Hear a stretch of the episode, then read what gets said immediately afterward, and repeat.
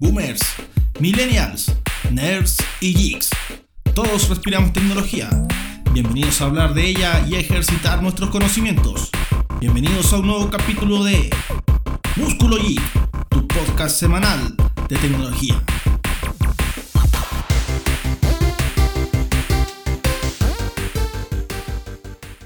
Hola, ¿qué tal a todos? Bienvenidos a este nuevo capítulo de Músculo Geek. Ya estamos en el capítulo 6. Soy Pablo Pastén, así que les doy la bienvenida. Les quiero recordar a todos quienes nos escuchan continuamente que estamos ya estrenando definitivamente nuestra página web. Pueden encontrarnos en www.musculogeek.pro. Ahí van a encontrar todos los capítulos del podcast y algunas noticias que vamos a ir lanzando eh, durante la semana y que tengan relación con los temas que vamos a ir tratando para ustedes. Además, los invito a que nos escriban en Twitter, Instagram y Facebook. En Twitter y Facebook somos Músculo Geek para que se hagan amigos en nuestra página de Facebook. También somos Músculo Geek y en Instagram somos Músculo Geek-CL. También les recuerdo que pueden encontrarnos nuestro podcast en Spotify, en Anchor en iTunes y en Google Podcast. Así que ya hay también en Evox, así que ya estamos en todas las plataformas. Para hoy les tengo un tema bastante interesante. A mí que me gustan eh, las tecnologías nuevas eh, y la irrupción de tecnologías en distintos mercados. Me gustaría que hoy día habláramos acerca de las fintech. Va a ser el único tema que vamos a tratar hoy día, pero tenemos hartos datos importantes, hartos datos relevantes. Así que vamos a este pequeño corte y volvemos. Búsculo. Geek. Ok muchachos, ya estamos de vuelta y como les decía, vamos a hablar acerca de las fintech. Para quienes no lo sepan, eh, las fintech son todas aquellas, empresas eh, financieras que no son netamente físicas, eh, sino que están más bien eh, ligados a lo digital. ¿ya? Son empresas que están, si bien a la costilla de una entidad eh, financiera o bancaria, o definitivamente saltaron o salieron por sí solas como una startup relacionada con el mundo financiero. En el mundo hay muchísimas. N92 o N62 es un banco muy importante en Europa eh, que es absolutamente digital y que se supone debería arribar pronto a Latinoamérica. En Chile tenemos otros casos de fintech variados eh, que vamos a ir nombrando en el, en el transcurso de este capítulo. Pero la verdad es que Chile es un artista invitado o actor bastante importante dentro de, del mundo fintech. Eh, durante el año 2019, Chile ha ocupado el quinto lugar, perdón, sí, el quinto lugar dentro de los 18 países latinoamericanos con mayor desarrollo en el ámbito de las eh, empresas financieras digitales. Lo que no es menor porque tenemos actores eh, de fintech de distintas, de distintas ramas, pagos, bancos, monedas digitales, y etcétera. Eh, ahora, bien, seguramente nos gustaría saber por qué estas empresas digitales han crecido tanto y por qué hay tantas personas que están dispuestas a invertir hoy día eh, en América Latina y también en Chile en lo que se llaman las fintechs. Hay dos cosas que están jugando a favor de las empresas financieras digitales hoy en día eh, en América Latina. La principal es que tan solo el 51% de la población adulta en la región tiene acceso a una cuenta en una institución bancaria, lo que quiere decir que el otro 49% de la población no está bancarizada y desde luego para poder montar un negocio, para poder hacer alguna transacción, a medida que la tecnología va avanzando, el dinero físico va desapareciendo de nuestra vista, por supuesto, porque sigue existiendo, eh, pero eh, se hace cada vez más patente que las personas necesitan un medio digital o una entidad bancaria donde guardar su dinero y donde poder em, ejercer sus compras. ¿Con qué material ejercer sus compras? Eh, a eso también se le suma que la región se sitúa en en torno al 67% de penetración de los teléfonos inteligentes eh, según GSMA en el año 2018. Estos dos elementos son muy importantes para que el celular, el teléfono móvil, se transforme en una plataforma para favorecer el pago eh, de transacciones utilizando fintech digitales como eh, intermediario de transacciones bancarias. Ahora bien, lo más probable es que, como siempre, la regulación no, está no esté tan preparada como nosotros quisiéramos, pero ciertamente eh, el mercado se está moviendo muchísimo, muchísimo. El ecosistema de fintech en Chile ha registrado un crecimiento del 49% en el número de startups en los últimos 18 meses, lo que no es menor. Y eh, hemos pasado de 75 startups en diciembre de 2017 a 112 en junio de 2019. Eh, tenemos un orden de relevancia de esa, de esa distribución de las startups de fintech en Chile, eh, que más o menos es así. Tenemos 35 startups de pagos y remesas, que equivalen al 31,3% del total gestión de finanzas empresariales con un 19% que equivale al 17, con 19 startups, perdón, que equivale a un 17%. Tecnologías empresariales para instituciones financieras, son 13, con un 11,6%. Crowdfunding con 10 startups, eh, que son el 8,9%.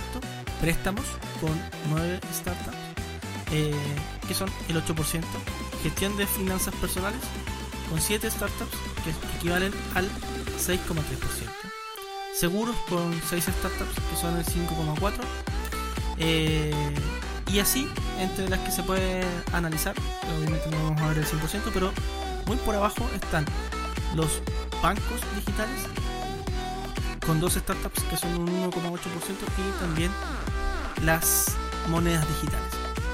Aquí las fintech se han hecho muy famosas porque eh, hay una en especial aquí en Chile que, eh, que salió con mucha fuerza y que dio a conocer este mercadillo para el resto de los mortales que no están involucrados en esta área.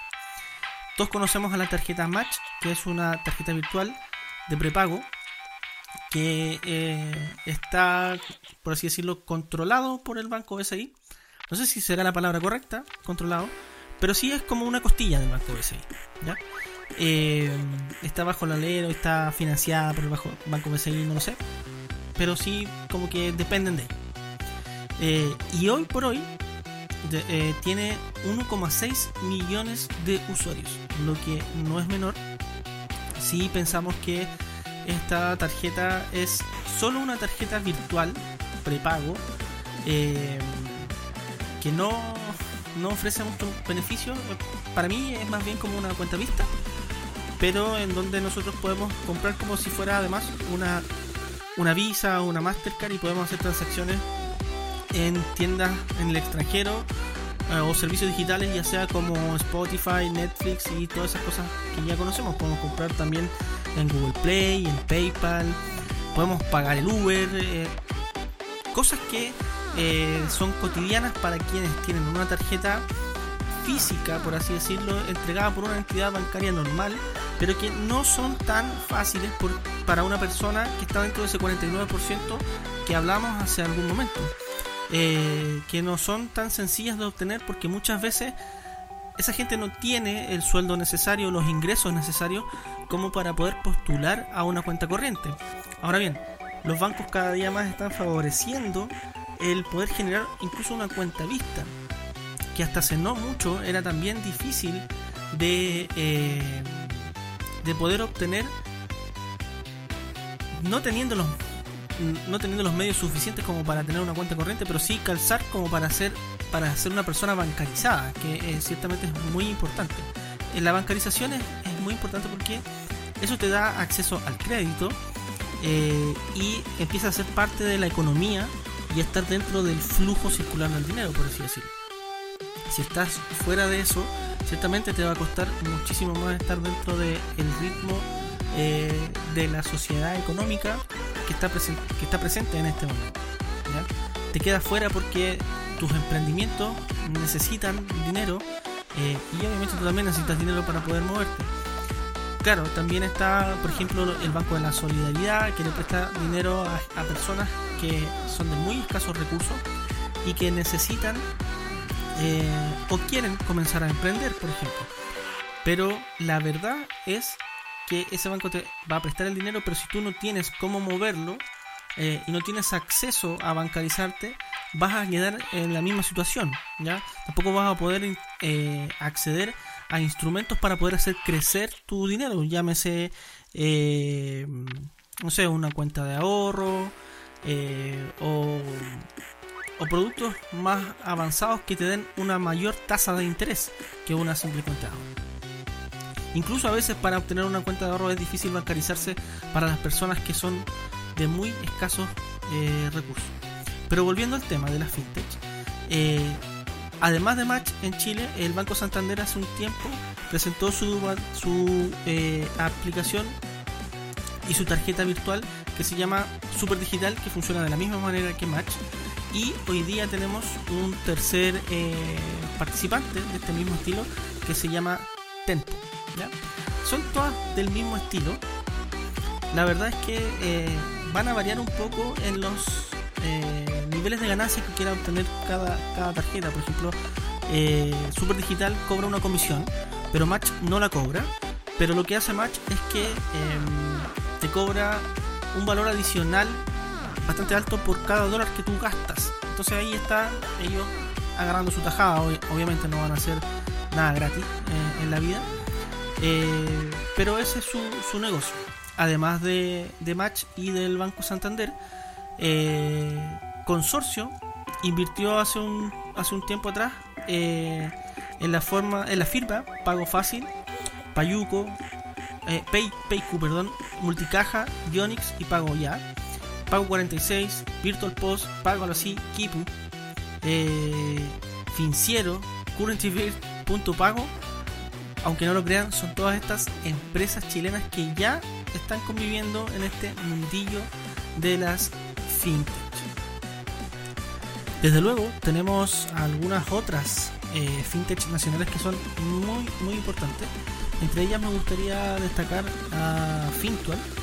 Nosotros en Chile no somos muy asiduos a las inversiones eh, y más bien dejamos nuestras inversiones en manos de las eh, asociación de fondos tradicionales, que son las AFP, eh, de las cuales ciertamente hay mucha disconformidad en Chile.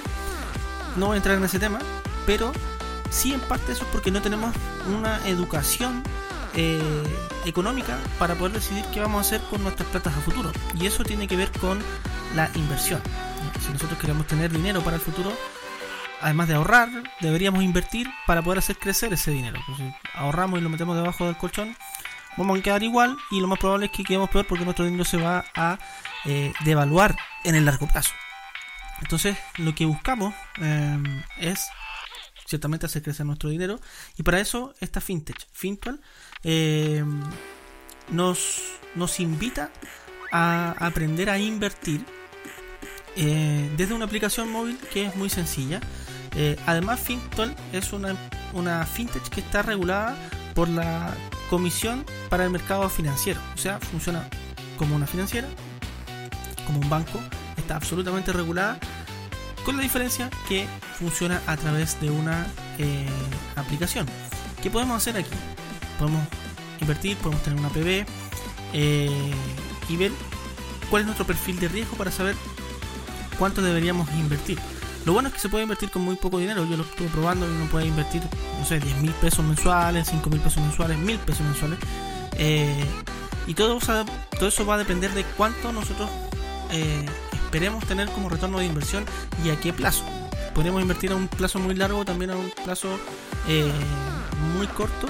Obviamente, si queremos tener ganancias en un plazo corto, tenemos que invertir mucho más. Si queremos tener mucha ganancia en un plazo largo, podemos invertir mucho menos. Eh, todo depende cuál sea nuestro perfil de riesgo y para eso Fintual en su aplicación tiene una etapa en donde defines tu perfil de, de riesgo. Así hay muchas, muchas, muchas otras eh, aplicaciones. Por ejemplo, para pagos está Cubo, que hace poco fue, fue comprada, Cubio, eh, y Flow, que son eh, aplicaciones que le están dando cara a Transbank, que hasta ahora ha tenido el monopolio para... También está Multicaja, por ejemplo, que le, ha, dado, le ha dado ciertamente cara al, al monopolio de Transbank Em, en el pago em, en el pago bancario, la utilización de tarjetas para poder comprar online. Eh, pero también hay algunos puntos que eh, la normativa chilena aún, aún no, ha superado eh, y en donde ciertamente está aún un poco atrás. Em, por ejemplo, en el diario El Mostrador hay una nota ya del año de agosto del 2019 eh, en donde se explica cómo funcionan las fintech de pago, o sea, de, bancarias, y en donde dice que eh, hoy en Chile por ley solamente eh, los bancos son los que pueden captar la plata, el dinero que hay en el mercado. Que es un captador? Alguien que, por así decirlo, toma la plata y la retiene por un, por un plazo largo. No puedo como persona retener el dinero de otros por mucho tiempo. Eh, sin tener que explicar qué es lo que, es lo que se hace con ese dinero. Es una captación de dinero. ¿Ya? Eh, solo, solo los bancos son los captadores. Pero hay una excepción a esa ley, que es la ley de prepago. Es decir, cuando una persona abona a cuentas previamente. Son los dos únicos ejemplos en que la ley permite eh, que bancos y empresas no bancarias de prepago capten plata al público.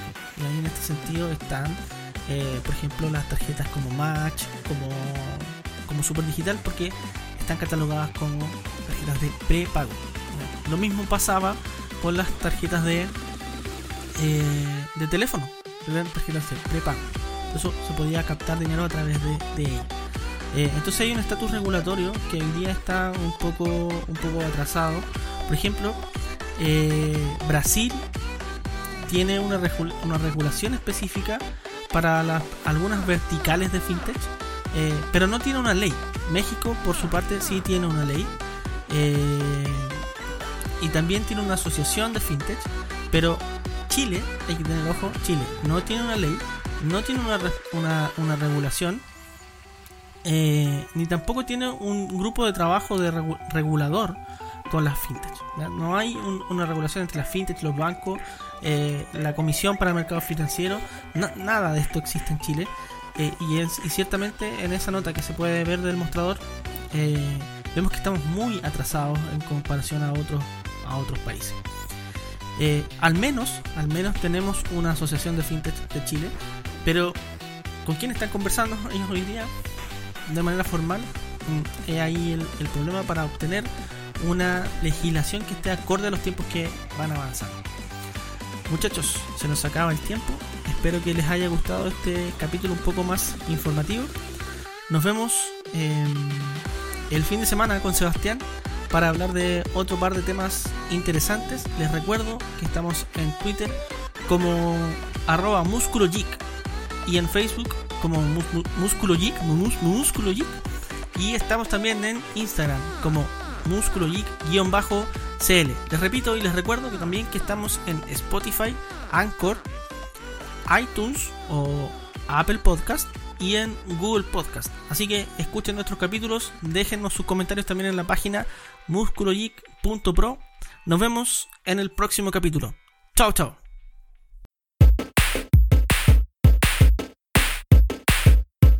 Y así cerramos un capítulo más. Esperamos haber exprimido tus neuronas y que tus placeres geek se hayan saciado. Nos escuchamos en pocos días más para ejercitar la mente y tener un cerebro fit en Músculo Geek.